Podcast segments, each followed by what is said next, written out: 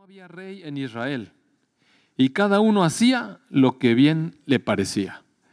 Mire, estaba, el pueblo de Israel había tomado la tierra que Dios le prometió, venía saliendo de la esclavitud de Egipto, usted recuerda, eh, Moisés no pudo introducirlos a la tierra por la desobediencia, vagaron 40 años en el desierto, finalmente Josué fue encomendado para meter al pueblo a la tierra prometida, entraron a la tierra prometida y Dios les había dicho que eliminaran a todos los enemigos, que, que eliminaran a todos los enemigos para que ellos pudieran disfrutar de verdadera paz y de verdadera, lo que es el disfrutar de, lo que Dios nos concede. Sin embargo, va, diciendo en los pasajes anteriores, en el libro de Josué, cómo cada tribu, y, y precisamente en este libro de jueces, va diciendo cómo cada tribu no acabó de eliminar los enemigos de su tierra y dejaban unos poquitos y otros casi, pero casi, pero no los eliminaban. Y entonces así fue como Israel finalmente tomó la tierra de manera parcial, casi total, pero no total. Y en este pasaje de jueces dice que en aquellos días no había rey en Israel y cada uno hacía lo que le parecía bien. Eh, en el pueblo de Israel eh, si usted recuerda, es un pueblo teocrático, Dios era el soberano, el rey, el juez, y le había dado su palabra como la orientación de vida para su pueblo, el, camino. El, el, mismo rey David cuando subió finalmente al trono dijo que cuánto amo yo tu ley. David se enamoró de la ley de Dios porque se dio cuenta cómo lo cubría cómo le servía de luz, lámpara es a mis pies tu palabra y lumbrera mi camino. Es decir, un hombre que se dio cuenta que la palabra le permitía caminar en medio de la oscuridad de la vida, dándole rumbo, dándole certezas. Oiga, qué diferente es caminar en lo oscuro que caminar cuando trae una lámpara, ¿verdad? Nunca se ha parado en la noche, ahí a tientas que está muy oscuro y de pronto se da en el dedo chiquito, ¿no le ha pasado eso? Que va al baño, ¿verdad? y ah, qué diferente es cuando vamos alumbrando el camino se vuelve claro y caminamos con mayor seguridad y protección. Esa es la, palabra, mire. Es nuestro camino de seguridad, es nuestro camino de, protección. El pueblo ya no leía la palabra. Eh, todo esto fue antes del reinado de David. No había rey en Israel. Los reyes de alguna manera tenían la facultad de establecer digamos, lo que equivaldría ahorita al poder ejecutivo, ejecutar lo que viene en las leyes. Y también podían juzgar, también tenían esta facultad como el poder judicial en la actualidad. Un rey podía escuchar un caso, algún problema que había entre el pueblo, y después deliberaba y tomaba una decisión y para que fuera sabia su decisión estaba la palabra. O sea, había un grupo de normas y le daban de menos sentido, le daban límites a, lo que tenía que juzgar. Y aquí dice que Israel no tenía rey y cada persona hacía lo que bien le parecía. Fíjese, esto puede parecer muy bien, que no haya gobernantes y que cada uno de nosotros pueda tomar sus decisiones. Sabe que esta época fue una de las épocas de mayor decadencia moral y espiritual del pueblo de Israel esta, esta época. Finalmente, Israel tuvo un rey, ustedes saben, el rey Saúl, y después tuvo el rey David. Y David amó la palabra de Dios y fue un rey justo sobre Israel, quizás el mejor rey de Israel. Amó la palabra de Dios. Pero bueno, a lo que voy es que, ¿qué pasa cuando cada uno de nosotros hace lo que mejor le parece? Mire, si no tenemos una referencia de qué hacer, lo más probable es que tengamos malas decisiones. Y entonces veíamos la semana pasada, en el capítulo 5 eh, de, de Primera Corintios, cómo la iglesia, a pesar de que, de que tiene la esencia de Cristo, la iglesia es la esencia de Cristo, el cuerpo de Cristo, Cristo es la cabeza de la iglesia, la iglesia puede tener la dirección de Cristo. Sin embargo, también tiene, como todo ser humano, la libertad. Mire, nada más hay dos seres narrados en la escritura, dos tipos de seres narrados en la escritura que tienen esta libertad, libertad para elegir sus acciones. Los ángeles y, y los seres humanos. Todos los demás animales están, digamos, eh, determinados por un instinto que Dios les puso. Si usted se fija, eh, por ejemplo, los opilotes y todos esos animales de carroña, las hienas, pues eh, tienen como en su instinto el hacer lo que hacen. Y cada, cada grupo, cada especie animal lleva en sí mismo determinado lo que tiene que hacer y así lo va a hacer desde que nace hasta que crece, se reproduce y se muere. Pero los hombres, las personas, los humanos, junto con los ángeles, gozamos del privilegio que Dios nos dio de ser autodeterminados. Nos dio la libertad para escoger, para escoger entre lo que es de Él mismo, tomar de lo mejor que hay, Dios mismo, o seguir el consejo del enemigo de Dios. Pero esas son realmente nuestras alternativas, mire. A veces nosotros pensamos que nosotros tenemos nuestras propias ideas, pero en realidad vamos a estar muy influenciados. Si nos apartamos de lo que es el consejo de Dios, vamos a escuchar dentro de nosotros otro consejo. Eh, voy a decirle algunas cosas hoy que son un poco fuertes y voy a abordar temas complicados. Están los jóvenes, yo sé que están los jóvenes, pero qué bueno, porque yo no lo planeé así. Así fue como coincide. A veces entre la cristiandad existe el, concepto de que el diablo no puede ver nuestros pensamientos, pero sabe que sí puede, mire. es más, en el boletín de hoy Ahí hay un, hay un eh, mensaje en donde vemos cómo el corazón del hombre es susceptible a tener malos pensamientos y de dentro brotan esas cosas. Pero alguien lo siembra, mire. Alguien lo siembra y somos muy susceptibles a escuchar esa influencia. No nos damos cuenta. Pero de dentro de nosotros brotan esos malos pensamientos. ¿Por qué? Porque el hombre natural el hombre natural está totalmente a merced del enemigo. Y el enemigo siembra intenciones de corazón, siembra pensamientos, conoce nuestras debilidades, pone los pensamientos, nos impulsa a actuar por allí. Mire, sí sabe muy bien que nos conoce y muy bien que sabe lo que pensamos y sabe por dónde andamos pensando y pervierte todo. Es más, hasta cuando pensamos en orar. No sé si usted le ha pasado que una noche diga, hoy hoy realmente voy a orar, ahorita me voy a poner en comunión con Dios. Y mire, el diablo se encarga de estar distrae, distrae, distrae, distrae. Y después dice uno, bueno, ¿por qué no me puedo concentrar? ¿No le ha pasado? Él sabe lo que quiere uno y sabe cómo perturbar el pensamiento del hombre. Dios también conoce el pensamiento de nosotros y conoce las meditaciones de nuestro corazón, porque ese es un ámbito espiritual, mire. Ese es un ámbito espiritual. Y ahí se mueven entonces, bueno, veíamos cómo en 1 Corintios, eh, aunque la iglesia es la esencia, la esencia de Cristo, también pues está compuesta por personas, por personas que han sido rescatadas de vana manera de vivir y han sido insertadas en el cuerpo de Cristo, en la iglesia, pues, en el reino de Dios aquí en la tierra. Y entonces veíamos cómo el apóstol Pablo abre y habla con los corintios y les, primero les revela la grandeza, la pureza, la, la esencia de la iglesia, Cristo mismo. Pero después saca todas las cosas de las que ha sido informado y va atendiendo problema por problema. Entonces la semana pasada veíamos algunos casos medios complicados ahí que el apóstol juzga. Y voy a pedirles, por favor, allá quienes están en la compu, si me pueden poner la versión nueva traducción viviente. Lo iba a leer en Reina Valera, pero está muy claro aquí, en este lenguaje, y aprovechando que están nuestros jóvenes, vamos a actualizar, si se puede. Primera Corintios, capítulo 6, verso 1. Mire, primero vamos a leer todo el pasaje para que tengamos una visión panorámica y después voy a entresacar algunas cosas tratando de... ¿Sabe qué quisiera que hoy eh, invitarlos, más que predicar, quisiera invitarlos a que tuviéramos una jornada de pensamiento, reflexión, eh, consideración, pensar, juzgar lo que estamos leyendo. Porque, amados, es un privilegio para nosotros que Dios nos haya concedido pensar, que nos haya concedido considerar y juzgar las cosas. Mire, eso es una libertad tremenda que tenemos de Dios. Entonces, yo los invitaría a que fuéramos pensando cada cosa.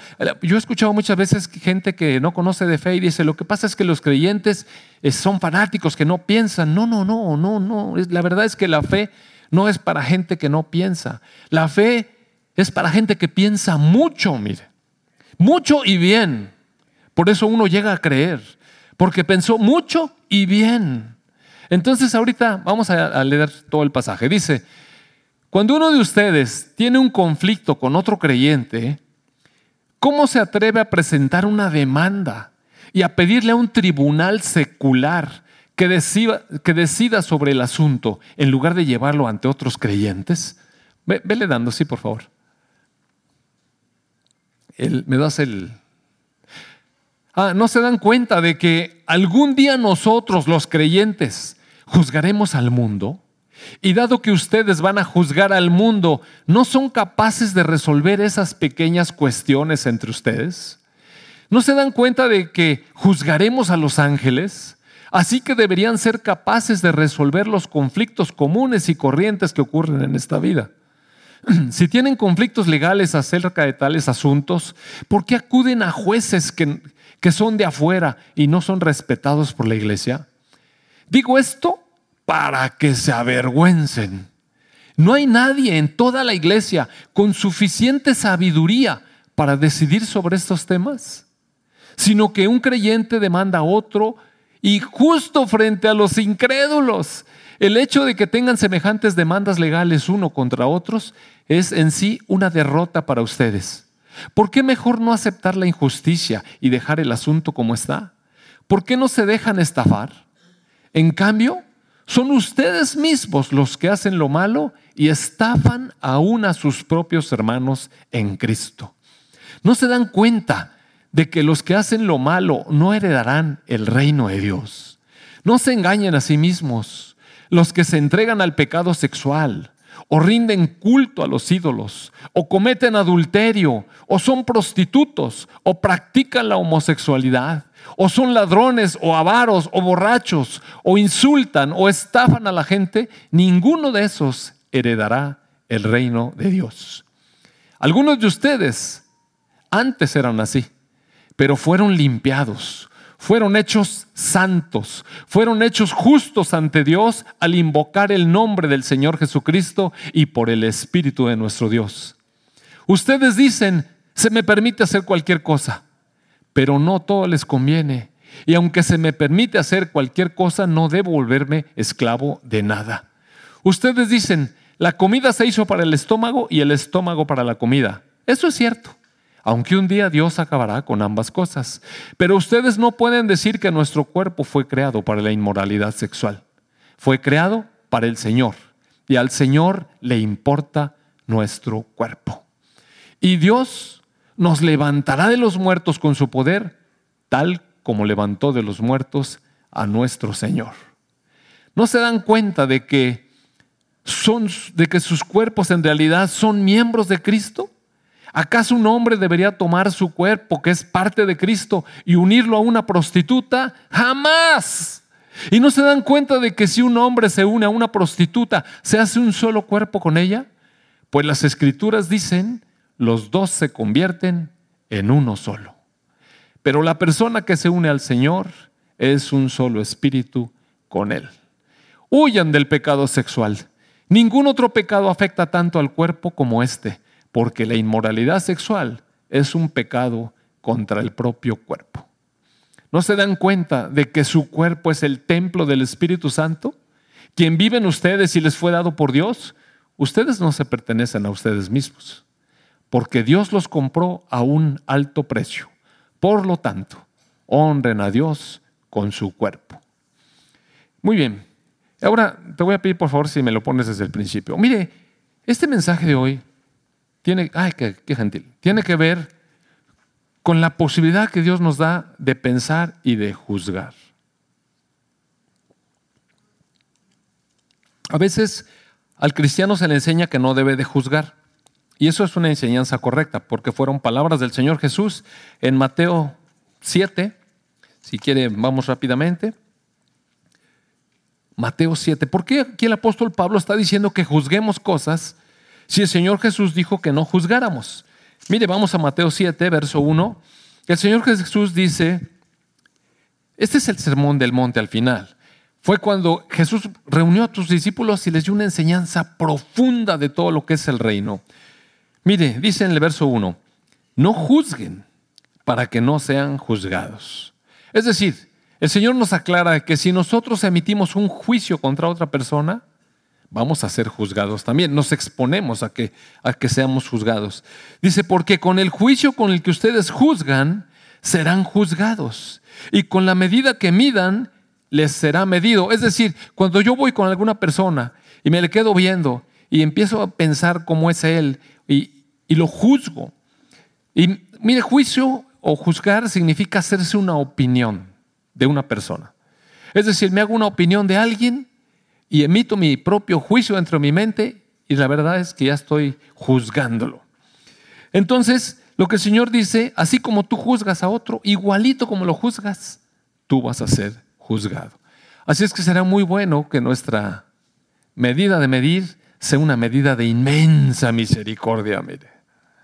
De inmensa misericordia. Porque así con esa manera que medimos, con esa regla que nosotros medimos, vamos a ser juzgados. Y yo quisiera preguntarle, ¿le gustaría que usted Dios lo juzgara con la tabla del juicio? ¿Con la tabla de que se le pague conforme a lo que ustedes? A mí no me gustaría. Por eso pretendo, pretendo juzgar con la vara de la misericordia. Dice, ¿y por qué miras la paja que está en el ojo de tu hermano y no echas de ver que tienes una viga en tu propio ojo? ¿O cómo le vas a decir a tu hermano, a ver, déjame sacar la paja de tu ojo, siendo que tú tienes una viga en el tuyo? Híjole, la palabra que sigue está fuerte de los labios del Señor Jesucristo. Hipócrita, saca primero la viga de tu popo ojo y entonces verás bien para sacar la paja del ojo de tu hermano. Mire, es verdad que debemos ser muy cuidadosos con el juicio a las personas con lo que pensamos de las otras personas y, extender la misericordia. Pero el Señor Jesús no dice que absolutamente no juzguemos. Lo que dice es que a veces nosotros juzgamos a otro teniendo nosotros el mismo problema o problemas aún mayores. Pensamos que el otro, eh, eh, oye, que es un presumido, que no te has dado cuenta, como se dijera el Señor, hipócrita. ¿No te has dado cuenta que tú eres más presumido? Miren, casi todas las cosas que juzgamos en las otras personas la tenemos en nosotros. Casi todo lo que juzgamos en otros lo tenemos también en nosotros mismos. A lo mejor algunas cosas no, pero tenemos otras peores. Entonces el Señor Jesús nos invita a primero limpiar nuestro ojo, a primero limpiar nuestra vida, para poder después decirle a nuestro hermano, déjame te ayudo. Mire qué diferente. No criticarlo, sino en lugar de eso decirle, ¿sabes qué hermano? Veo en ti un problema en tu vida este. Mira, yo tuve un problema más grande que ese, pero Jesús lo limpió. ¿Cómo lo limpió? Cuando yo voy con el Señor y reconozco mi debilidad, reconozco mi problema, se lo entrego a Él, el Señor Jesús lo toma, me limpia, entonces yo puedo ir con mi hermano y con un espíritu lleno de mansedumbre decirle, ¿sabes qué hermano? Mira, yo posé por estas déjame ayudarte a quitar esa paja. Yo sé cómo es. Vamos a entregarse al Señor Jesús. Entonces uno puede ayudar a un hermano a ser limpio. Pero uno primero pasó por el proceso de quitar la viga, ¿ve? Para poder ver bien.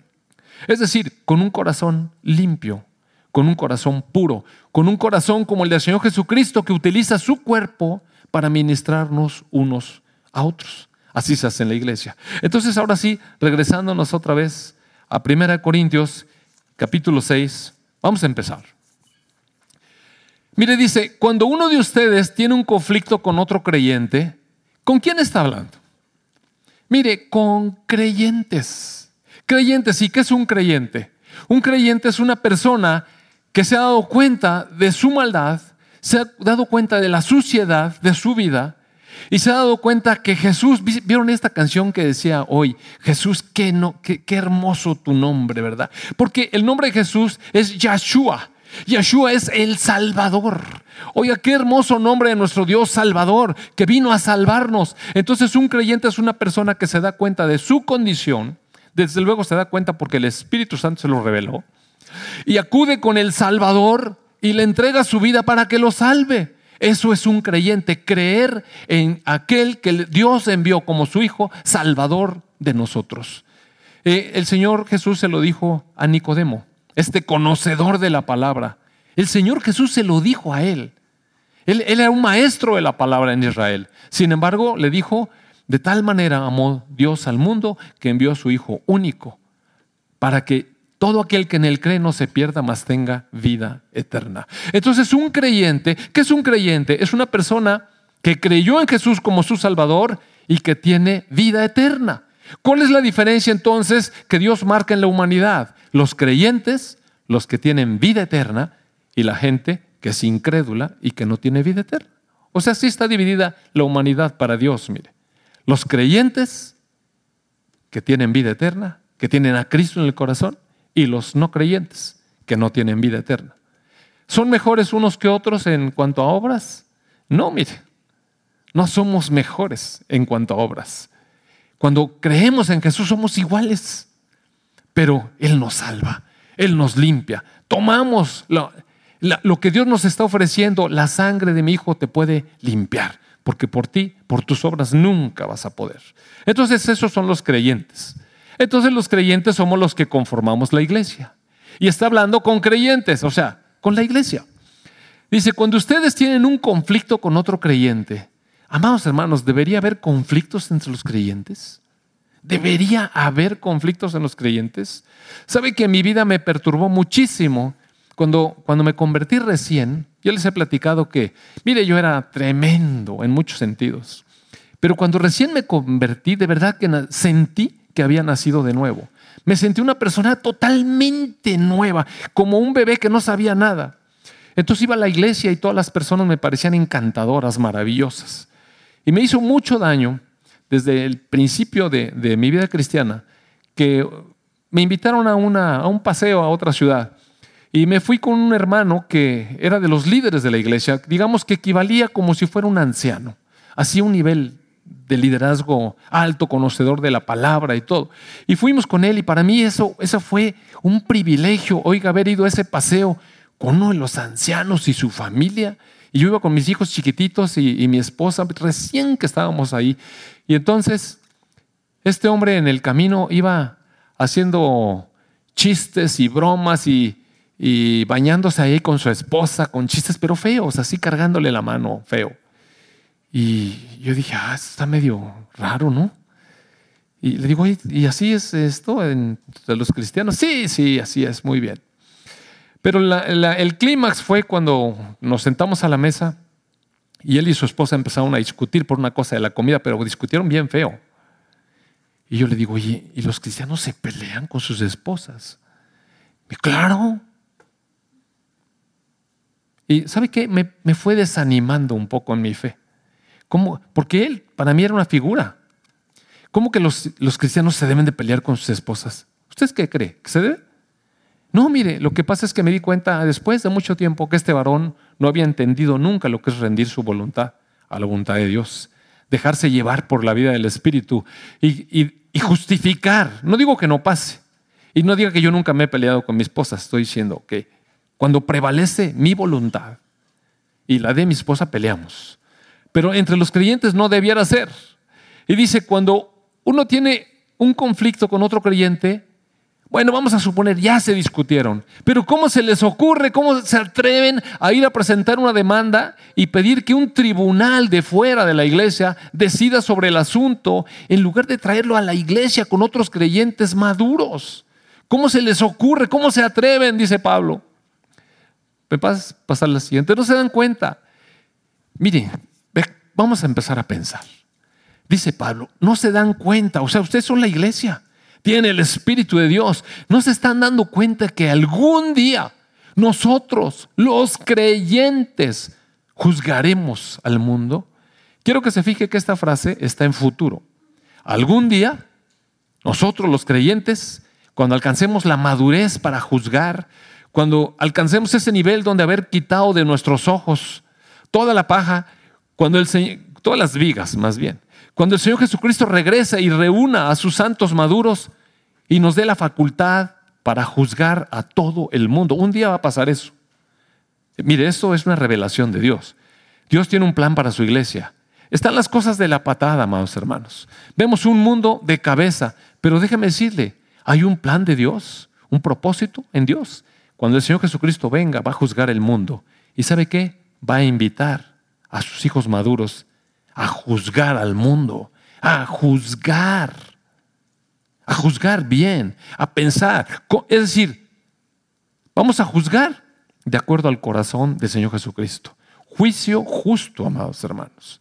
¿Quiénes? Aquellos que quitaron de los ojos las vigas, mire. Y vamos a juzgar al mundo. Y dado que ustedes van a juzgar al mundo, ¿no son capaces de resolver un lío? Mire, ¿sabe qué a veces pasa dentro de la iglesia? A veces pasa que un hermano cristiano piensa en hacer una reparación en su casa o alguna cosa, pintar, componer, mandar a hacer un mueble, lo que sea, lo que sea. Y dice, ¿habrá algún plomero entre la iglesia? Se me hace que los cristianos son más honestos, porque ¿quién quiere andar invitando ahorita uno de esos de afuera que le echa a uno cada cuento?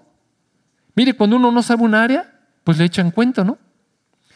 Y, uno llama al plomero, oye, hay una fuga ahí. Híjole, dice que hay que comprar quién sabe qué tantas piezas y no sé qué, y abrir y romper. Y, híjole. Y como uno no sabe nada, mire, pues le cree. Y luego se da cuenta que se lo marearon bien y bonito. Era el empaque de la llave, no la mueles, ¿no? Pero bueno, entonces uno desconfía de la gente y decide confiar en un hermano cristiano. Pues los hermanos cristianos. Entonces lo invita y resulta que se lo marea igual. O peor. Porque aparte de todo, sigue la gotera, mire. Entonces empiezan a discutir. ¿Usted cree que eso no, no lo he visto? Yo, mire, lo he visto. De verdad, aquí dentro de la iglesia.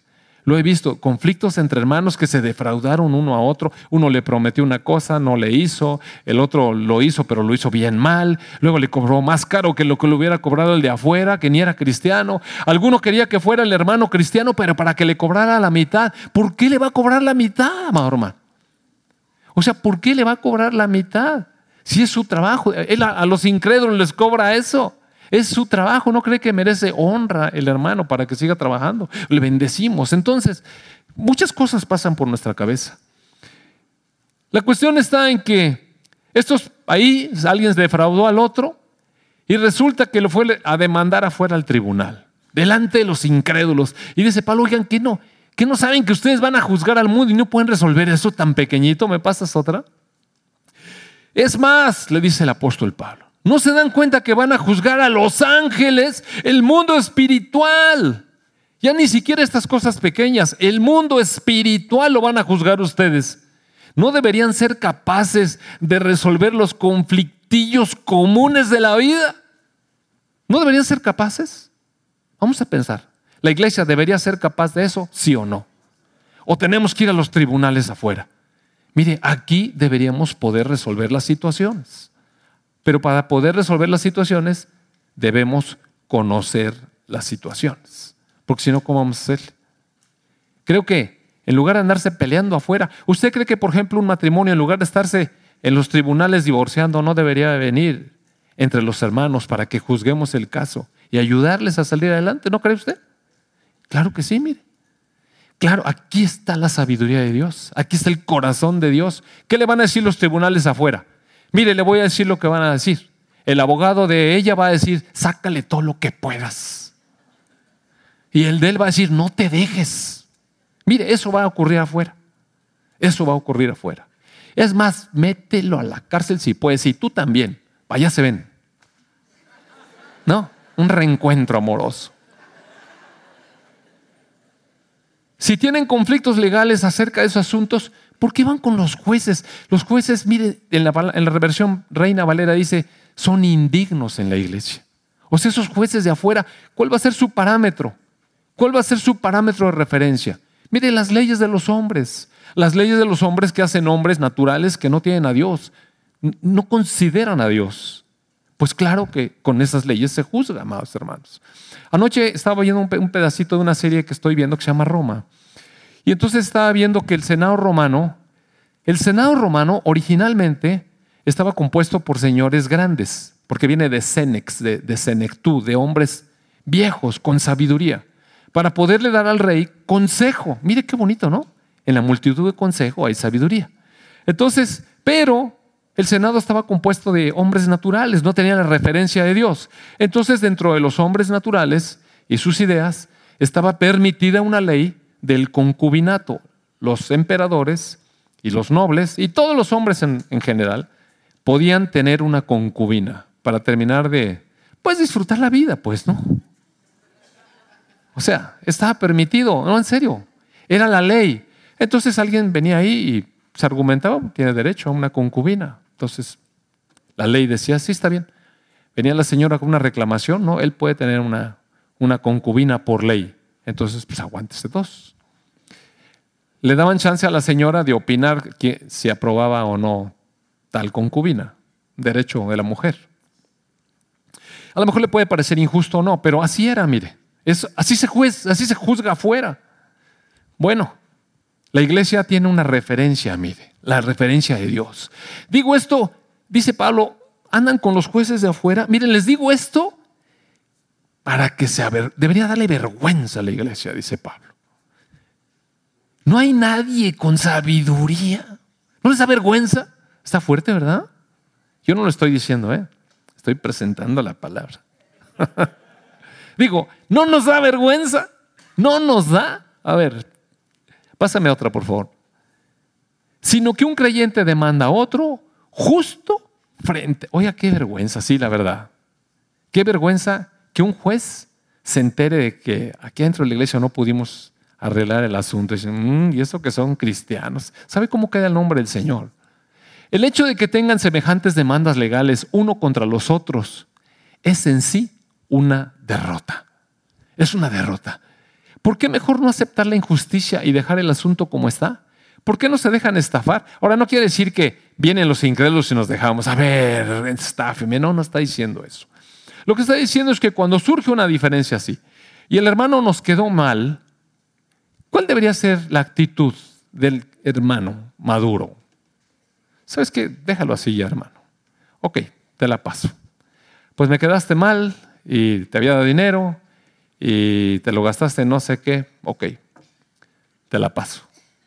¿O cuál debería ser la actitud? ¿Sabes qué, hermano? Perdóname porque me pagaste y no quedó bien. Voy a invertirle más a que quede bien, aunque me cueste a mí. Eso significa dejarse estafar. Mire, ese es el corazón del Señor. Porque el Señor Jesucristo vino a dejar su vida, no a disfrutar de sus derechos, sino a dejar su vida por nosotros. Ese es, el corazón del Señor. Eso es lo que está diciendo con déjense estafar. No quiere decir que salgamos a la calle y el que pase y nos quiera ver la cara de mensos, ahí estemos de mensos está hablando de los litigios dentro de la iglesia. ¿Usted cree que no puede pasar eso ahí? ¿O no debiera pasar? Piensa. ¿Sabe cómo sería la armonía de la iglesia? Bien. Ahora, cuando uno deja pasar eh, la, la falta, tiene que perdonar al hermano de todo corazón. Porque si no, después de que pasa la falta, entonces uno sienta allá y el otro allá. Y luego no se saludan. ¿Ese es el corazón como Dios quiere? No, amados hermanos. Ya pasó. Ya pasó. Y no le ande diciendo al resto de la iglesia, ni le hables. Ni le hables, no se te ocurra. A veces sí hay que decir. Y saben que ya vinieron a ver, oye, ¿sabes qué? Le dije a aquel y me hizo un trabajo bien horrible. Y luego viene otro, oye, ¿qué crees? Me dejó la cosa a la mitad y se llevó el dinero. ¿Y qué crees? Y entonces usted cree que en la iglesia no deberíamos decir, hermanos, Oye, hermano, ya no le hagas trabajos aquí adentro. Mira, va a hacer tus tranzas allá afuera. Y aquí no, aquí deja la iglesia en paz. ¿Podríamos juzgar eso, sí o no? Sí, mire, son cosas sencillas, prácticas, la vida. La vida. Creo que deberías ir a hacer un estudio, eh, ¿no? Ve a hacer algún estudio en algún lado, prepárate, haz las cosas mejor, porque la verdad estás regando el tepache, ¿no? En cambio, son ustedes mismos, ustedes mismos, los que hacen lo malo y estafan aún a sus propios hermanos en Cristo. ¿No es una vergüenza más? Pásame otro. No se dan cuenta. Ahora mire, fíjese bien, aunque en realidad está hablando de una demanda que hubo ahí por seguramente algún, algo que defraudó uno al otro, el capítulo entra en un asunto mucho más profundo. De lo que está hablando el capítulo es de la capacidad de la iglesia, de los creyentes, para juzgar para juzgar y aparte para atender los asuntos que hay en la iglesia y en la vida. Este, este siguiente pasaje va a entrar en una cosa pesada, mire. No se dan cuenta que los que hacen lo malo no van a heredar el reino de Dios. Y ahorita eh, no me voy a meter mucho en, la, en esta cuestión del reino de Dios porque es un, es un tema completamente diferente, me va a distraer y solamente quiero, quiero nada más dejarles una tarea, pero para que por favor en el transcurso de la semana haga uso de sus neuronas, haga nuevas conexiones neuronales, desarrolle dendritas, algo, queme fósforo, coma bien, duerma, pero piense, mire. Pero piense, a ver, si todos los cristianos tenemos vida eterna porque creímos en el Señor Jesucristo, ¿sí o no?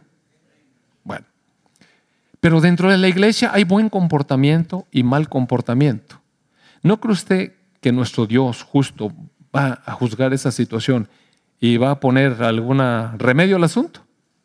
¿No cree usted? Seguramente había algunos hermanos que habían entendido la palabra y caminaban en rectitud. Pero ahí dentro de la iglesia había hermanos, porque Pablo no dice que son falsos hermanos.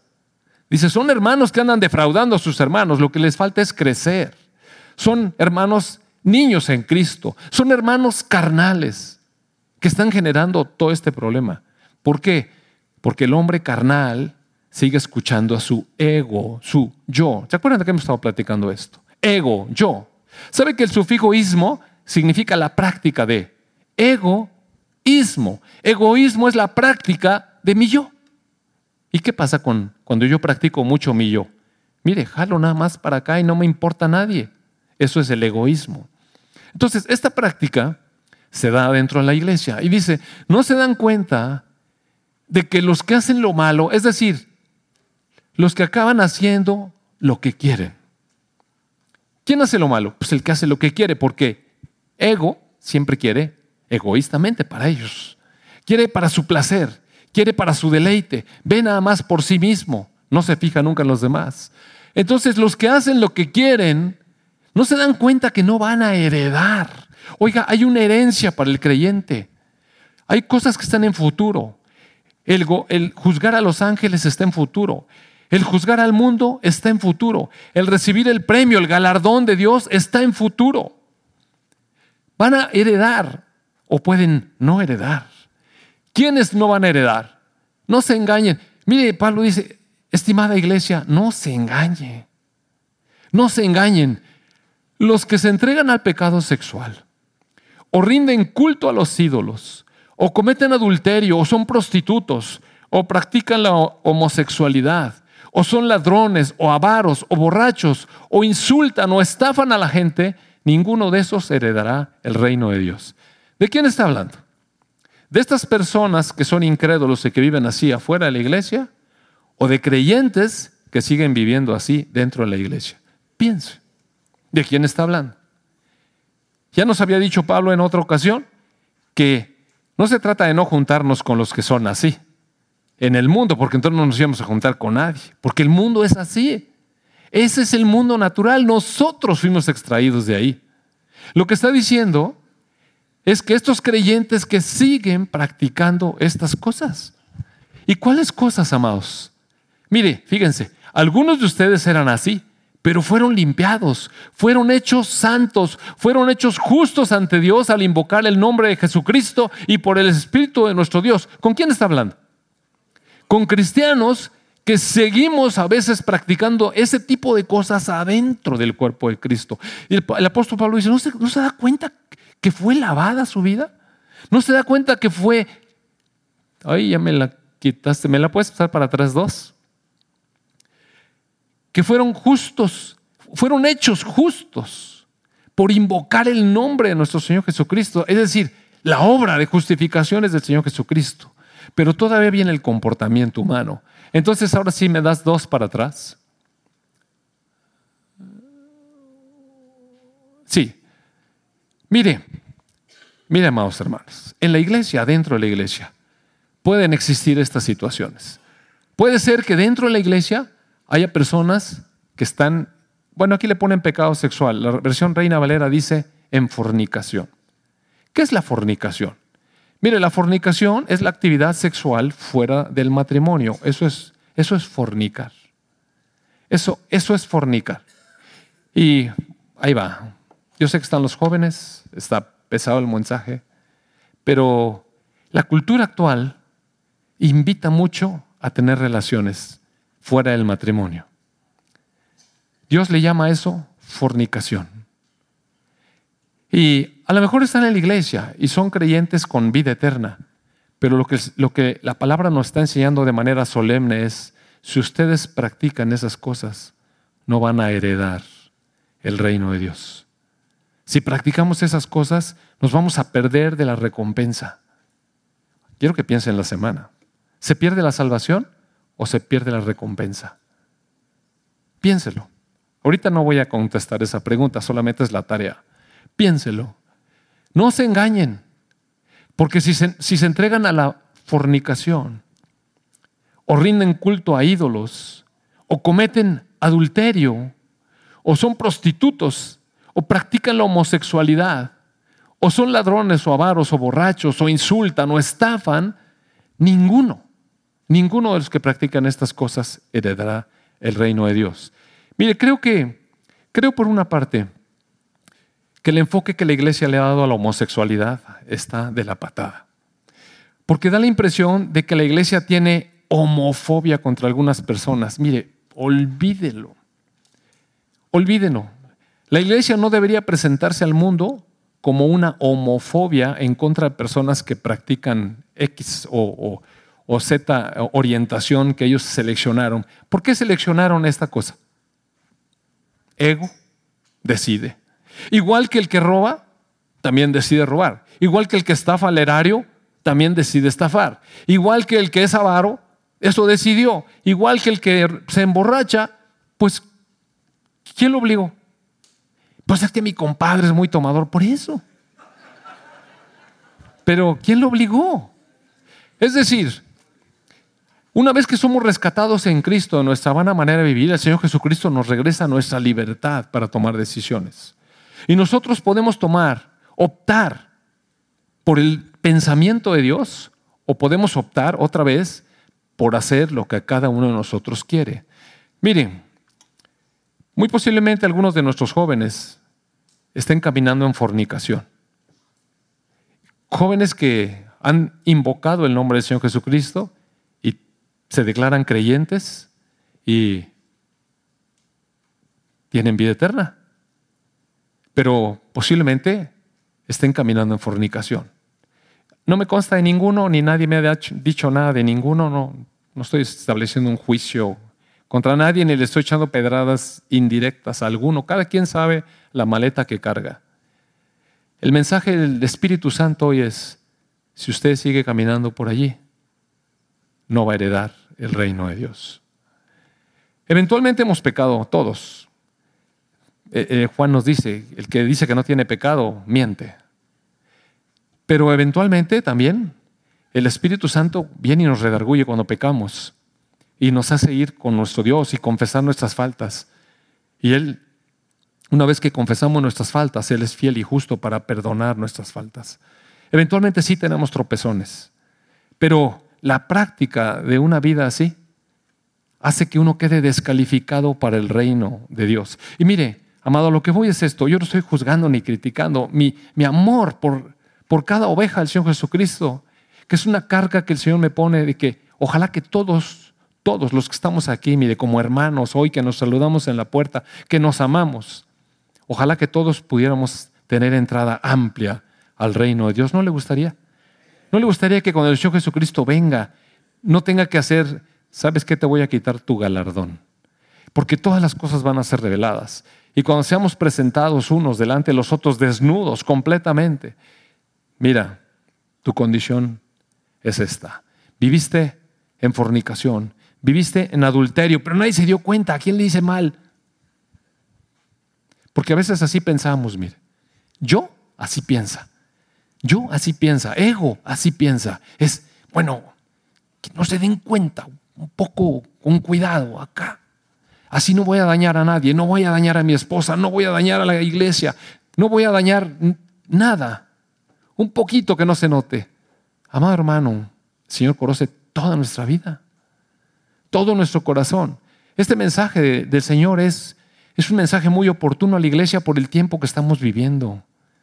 Hay mucha fornicación. Voy a entrar un poco más fuerte a, otras cosas. Algunos hermanos, posiblemente, no sé quiénes sean, yo no los conozco, pero algunos hermanos a lo mejor han estado viviendo con una persona y ya son una familia, pero nunca se casaron. ¿Usted cree que eso es fornicación o no? Mire, de alguna manera sí es. A lo mejor ya no andan con nadie más ni todo, pero hay algo que está ilegal. Hay algo que no está correcto. Es estar viviendo... Eh, bueno, a lo mejor ya llegó al Señor y ya le pidió perdón y quiere enderezar su vida. Pero mire, yo le quiero decir algo eh, en amor y, y pienso que es algo que el Señor puso en mi corazón. Creo que todas estas parejas que viven así deberían arreglar su situación. Ir ante las leyes y casarse como debe de ser. Como debe ser, legalmente, que sea su esposa, adquiera el compromiso. Porque mira, esta situación hace que, hace que no hay ningún compromiso. Eh, la, la peor parte la llevan siempre las mujeres. Así es. Ahora ya más o menos las leyes ya obligan, aunque sea el, el concubino que estuvo viviendo con la señora 10 años y ahora ya resulta que le gustó otra y se fue. Pues yo no tengo ningún compromiso, no estamos casados. Porque mire, qué plan de los hombres, ¿no? Ahora la ley le obliga a... Y la ley se está inclinando medio disparejo, ¿no? Porque vivimos con leyes así en péndulo. Luego de pronto se va totalmente al otro lado. Pero yo animaría a las parejas que están en esta situación que legalicen su situación, que adquieran el compromiso delante de su esposa y delante de Dios. ¿Sabes qué? Vamos a arreglar esto. Y, amado hermano, no espere a juntar yo no sé cuánta cantidad de dinero para hacer la fiestona. Mire, ¿qué fiestona va a ser? Con todo respeto. Pero, ¿qué fiesta va a ser? ¿De dónde está el motivo de la fiesta? Es casi, casi que un arrepentimiento. Es que, sí, de verdad. ¿O sabe qué? Este, miren corto con su familia, vaya y lleve los testigos, arregle la cosa. Cuesta muy poco. Si usted quiere tener aparte una bendición de la iglesia, amado hermano, no, no necesita juntar el dinero para hacer la fiestona. ¿Cuál fiestona? ¿Cuál vestido blanco? Mire, vestido blanco es pureza. Y yo sé que estoy pisando callos fuertes, ¿eh? pero es que es eso. O sea, los simbolismos tienen que ser consistentes con las realidades. Sí, me, yo sé que está fuerte, pero así es. Mejor sabe que con toda eh, humildad y pues organice una comida ahí entre su familia que compre pollo asado, mire, que todos los domingos compra algo. Y haga una comida y que la iglesia dé su bendición. Ya. No, no espere a organizar. ¿Para qué organiza todo eso? ¿Para qué gasta? Mire, vamos a lo, a lo correcto, a lo profundo, a, a la esencia de las cosas, a quedar correctamente delante de Dios para salir de una vida de inmoralidad sexual. Porque a Dios no le agrada, amado hermano. A Dios no le agrada. Está fuerte. Pero ahora, a veces la iglesia ha tomado posturas en contra de, de los matrimonios eh, del mismo sexo y cosas así. Y yo he estado pensando en esto bastante. ¿Debería ser la postura de la iglesia hacer eso? El Señor Jesús nos, nos, nos enseñó que deberíamos hacer una ley en contra de los que, de los que cobraban impuestos para Roma, así nos dijo. Vamos a hacer una ley para tirar a todos los, los estos eh, cobradores de impuestos, ¿cómo se llaman? Ajá. Sí. Entonces, eh, no, yo no encuentro eso, mire. Encuentro un Señor Jesús que tenía compasión de los pecadores. Porque las personas homosexuales, nosotros no tenemos odiarlas. Ellas tienen un problema igual que lo tiene el avaro, que lo tiene el que estafa, que lo tiene el ladrón, que lo tiene el borracho. O sea, eh, él en realidad es un esclavo de su concupiscencia. Y lo que la iglesia debería ofrecer a las personas, cualquiera que sea su condición, aunque no haya hecho nada malo, mire, aún aquella persona que es recto y que es culto y que es educado y, y que no dice nunca groserías, ni nunca se emborracha y nunca le ha sido infiel a su esposa, de todas maneras necesita al Señor, porque su pensamiento su primer pensamiento no es el pensamiento de Dios. Nuestro pensamiento natural siempre es independiente de Dios. Así es que todos estamos bajo la misma situación. La oferta de la iglesia para el pecador es la misma. Cristo te ama y te puede ayudar a salir de ahí.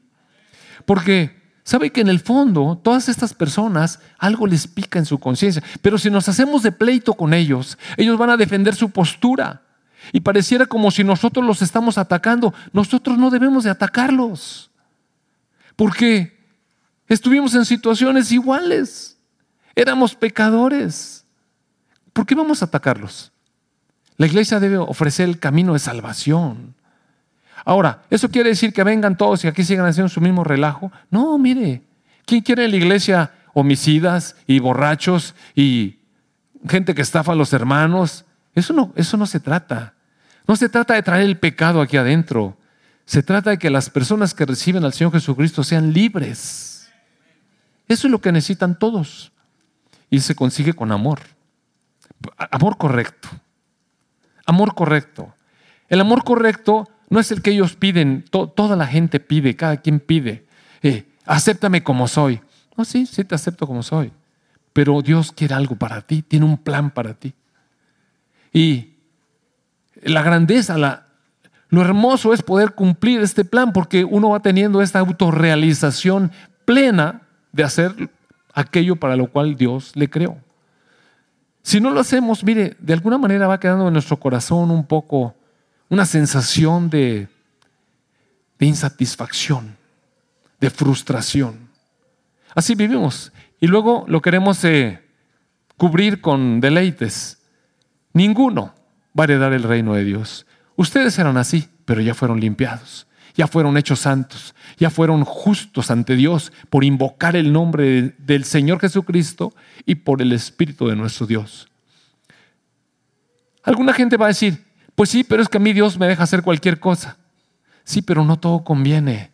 No todo conviene porque, ¿sabe que algunas cosas que decidimos hacer tienen algunas consecuencias negativas? Otras consecuencias que digo, otras cosas que decidimos hacer tienen consecuencias muy positivas. Por ejemplo, vamos a suponer que un joven dice, pues yo sí quiero tener relaciones con mi novia, que al cabo, ¿qué le hace? Bueno, si quiere eso, pues entonces cásese. Cásese. Tiene posibilidades de, biológicas para tener relaciones. ¿Y eso quiere? Cásese. Adquiera el compromiso y entonces viva de acuerdo al nivel económico que tiene ahorita. O sea, nada. Sí, esa es la verdad. ¿Quiere eso? Pues cásese. Yo le animo, cásese. Y viva con ese nivel. Porque si quiere otro nivel, necesita prepararse. Necesita salir adelante, necesita tener algo que ofrecer.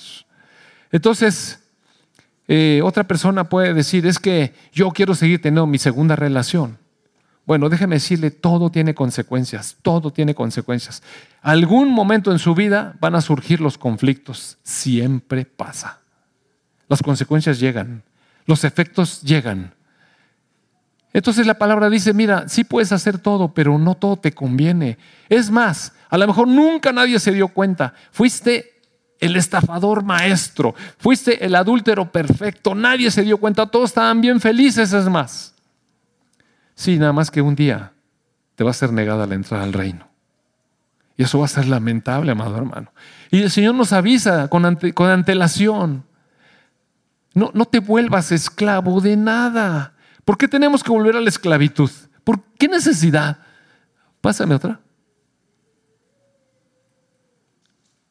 Dice, mira, Dios va a acabar con todas las cosas. Lo que está aquí en la tierra se va a terminar.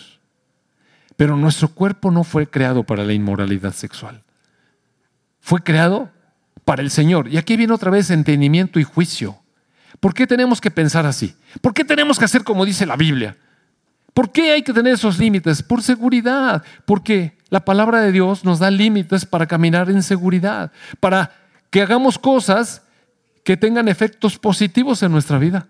O sea, es, la lámpara, no, no se trata de las leyes, sino que Dios se interesa en nuestro cuerpo. Dios nos va a levantar con su poder, así como levantó al Señor Jesucristo. ¿No se dan cuenta? que, que nuestro cuerpo en realidad es un miembro de Cristo? ¿Acaso un hombre debería tomar ese cuerpo de Cristo, esa parte de Cristo y unirlo a una prostituta? ¿Debería? Miren, no se trata de una ley, no hagan esto. Está, ¿sí, se da cuenta que es una invitación a pensar? A ver, hermano, ¿debería una parte de Cristo mezclarse con una prostituta? ¿Debería? ¿Debería? No, amado. Y mire, no por ofender a unas mujeres que se dediquen a esto, a lo mejor lo hacen por necesidad de comer, sino, a ver, deberíamos ofrecer nuestro cuerpo aunque no se dedique a la muchacha a eso, aunque lo haga por puro alegría de corazón. Pero, ¿debería? ¿No se dan cuenta? Dice, ¿no se dan cuenta que si un hombre se une a ella, son, es un solo cuerpo? Mire que Dios que lo toma en serio. Las escrituras dicen, los dos se convierten en uno solo. Y ahora dimensione. Aquí hay muchos adultos con mucho pasado. Dimensionemos. Dimensionemos. A lo mejor usted nunca pasó por ahí, pero los que traen cola, como yo, cuando me pongo a dimensionar esto y digo, wow, cuánta suciedad. Está terrible, ¿no? Venir ante Dios y decirle, perdóname. ¿Cómo, cómo fue que ensucié mi vida? En, en tantas cosas, sí. Qué bueno que, que, la sangre de Jesús puede perdonar nuestros pecados y limpiarnos de toda iniquidad, amados hermanos. Pero mire, se necesita un corazón compungido. en cambio, la persona que se une al Señor es un espíritu con Él. Y entonces contrasta. ¿Cómo vamos a tener el espíritu de Dios en nosotros y vamos a tener nuestro cuerpo al servicio de la sociedad. Huyan del pecado sexual. Ningún otro pecado afecta tanto el cuerpo como este. Miren, no está diciendo que la homosexualidad o la, o la promiscuidad sean peor pecado. Lo que está diciendo es que afecta nuestro cuerpo. Afecta nuestro cuerpo. ¿De dónde cree que salen las enfermedades venéreas? De personas que nunca tuvieron una relación con nadie más, ninguno de los dos, y se unieron, ¿usted cree que sale así una enfermedad venérea? Miren, no sale así. Las enfermedades venéreas se transmiten por la promiscuidad, por tener diferentes parejas. Nuestro cuerpo sí se enferma, sí se enferma. Eh, porque es un pecado que afecta a nuestro cuerpo. No se dan cuenta que su cuerpo, no se dan cuenta Dice el apóstol Pablo, a ver, hermano, prenda su cerebro.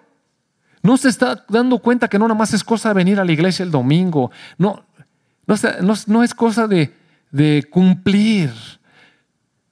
Somos el templo del Espíritu Santo. El Espíritu Santo vive en ustedes. Les fue dado por Dios. Ustedes en realidad ya no se pertenecen a, a sí mismos. Piense, ¿tiene derecho un cristiano a comportarse así? Nada más piénselo. Piense. Tiene, un, tiene, derecho un cristiano que fue limpiado por la sangre del Señor Jesucristo, en quien el Señor puso el Espíritu Santo dentro de él. ¿Tiene derecho a entrar en el reino? ¿Le parece justo? ¿Le parece justo que personas que entendieron la palabra y vivieron conforme al modelo de pensamiento de Dios compartan el reino igual que quien dijo, pues yo puedo hacer lo que yo quiera, total. Y aparte, Jesucristo tiene la obligación de de darme la vida eterna porque Él es el Salvador. Yo sí creo que es el Salvador. Claro, estoy me, estoy yendo a un extremo, ¿no? Yo creo que un creyente, la verdad, no, no piensa de esta manera deliberada, pero ¿cuántos creyentes genuinos, creyentes, en realidad somos, eh, somos débiles en algunas áreas y si le aflojamos, la verdad, no le ponemos las ganas? Y sí cedemos. Cada, cada uno tiene su debilidad, amados hermanos. Cada uno tenemos una debilidad. Pero el Espíritu Santo vive en nosotros. Y, no, y la verdad es que fuimos comprados a un alto precio. Entonces, pásame otra, por favor. Honren, honren, por lo tanto, honren a Dios con su cuerpo. Es una honra para Dios. ¿Usted cree que no salen las ganas? Sí salen las ganas, mire. Pero por eso el Señor Jesucristo dijo, no quiera conservarse así. O sea, esos deseos del ego, hágalos, morir, porque los deseos del ego nos hacen perdernos. Pero si nosotros los suprimimos, no les dejamos, ponemos a Dios y, y su pensamiento por encima, pues realmente estamos suprimiendo nuestro deseo. Eso es morir a uno, lo que uno quisiera. Honren a Dios con su cuerpo. Pásame otra, por favor. Ya se acabó. Ok. Bueno. Ahora, ¿qué queda? Queda que cada uno de nosotros meditemos. Meditemos y hagamos un juicio de nosotros mismos. Mire, no, ahorita no es momento de voltear a ver a nadie más. A lo mejor usted sabe, ah, yo sé de que. a ver, hermano, si en serio es que, mire, somos tan propensos. Ese, incluso ese tipo de cosas necesitamos someterlas al Señor. Eh, créeme que en esta cosa es, es personal, así personal. Vamos cada uno de nosotros a considerar nuestra situación. Y le voy a hacer una pregunta muy directa a cada uno de parte del Señor.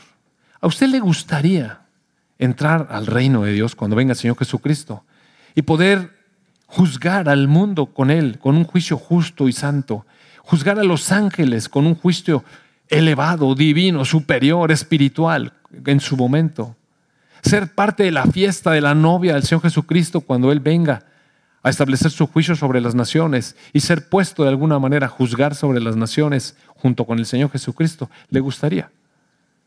Bueno, entonces considere. ¿Por qué?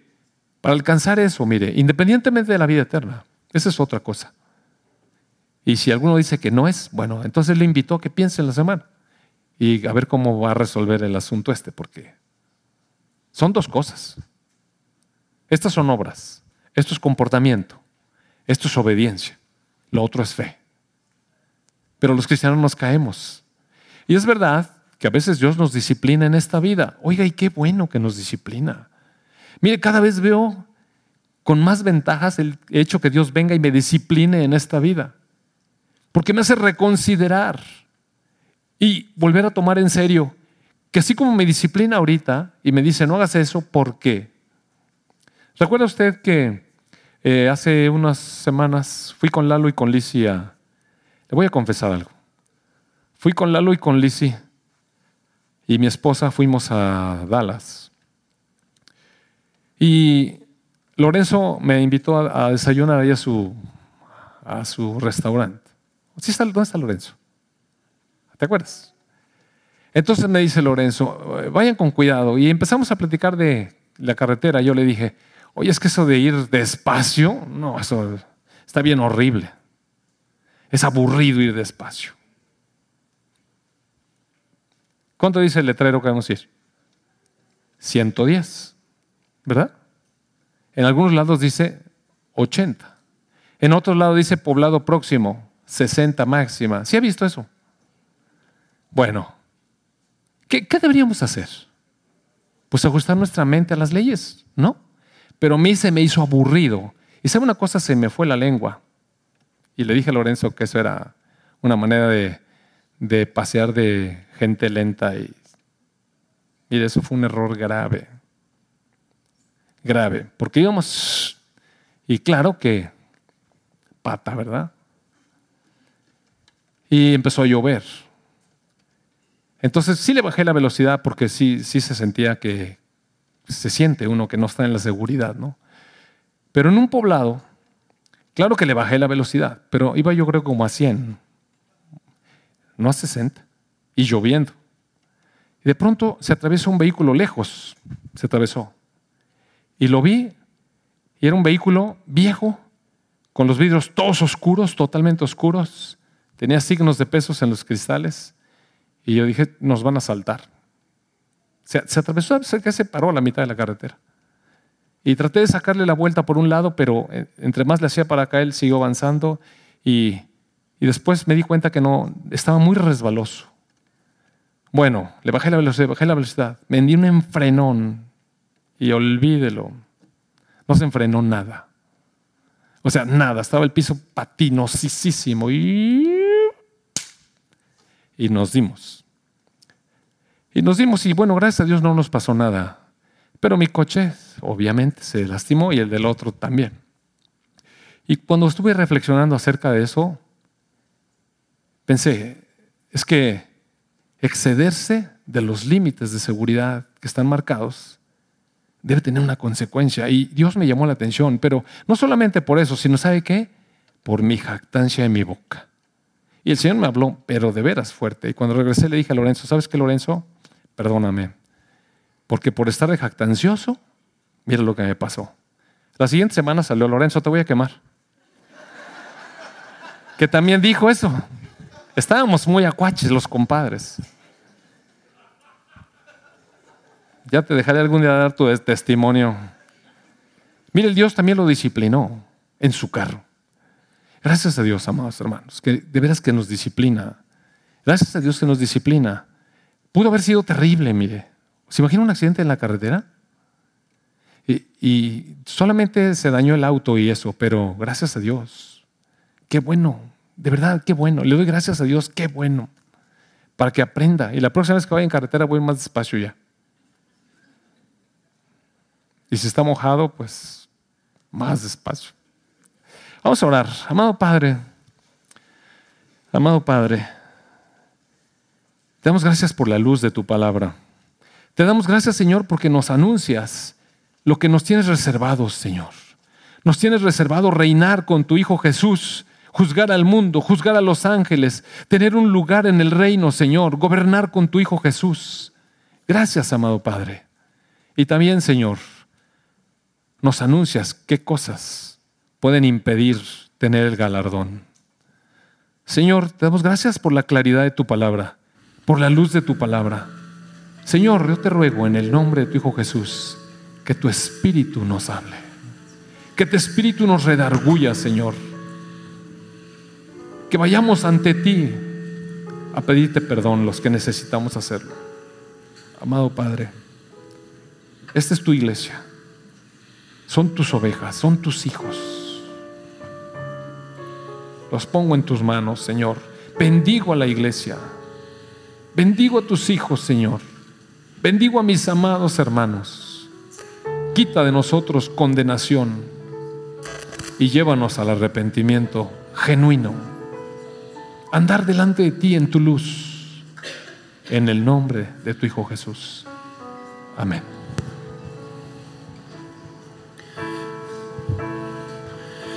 Estar en tu presencia, mi Señor.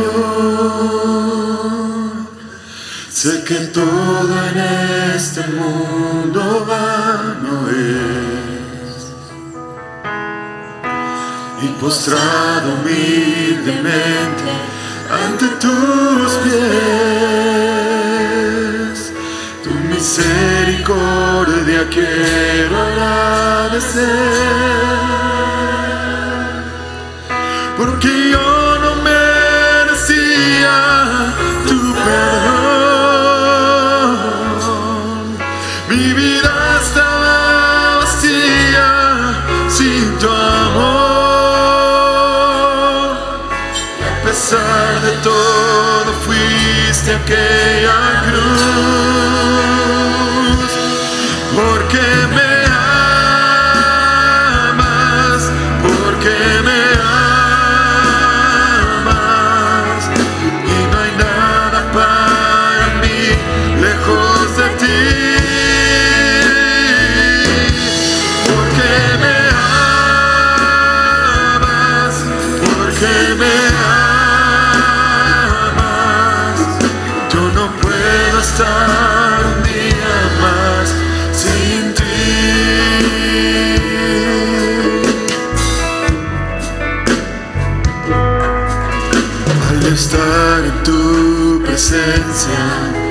Señor,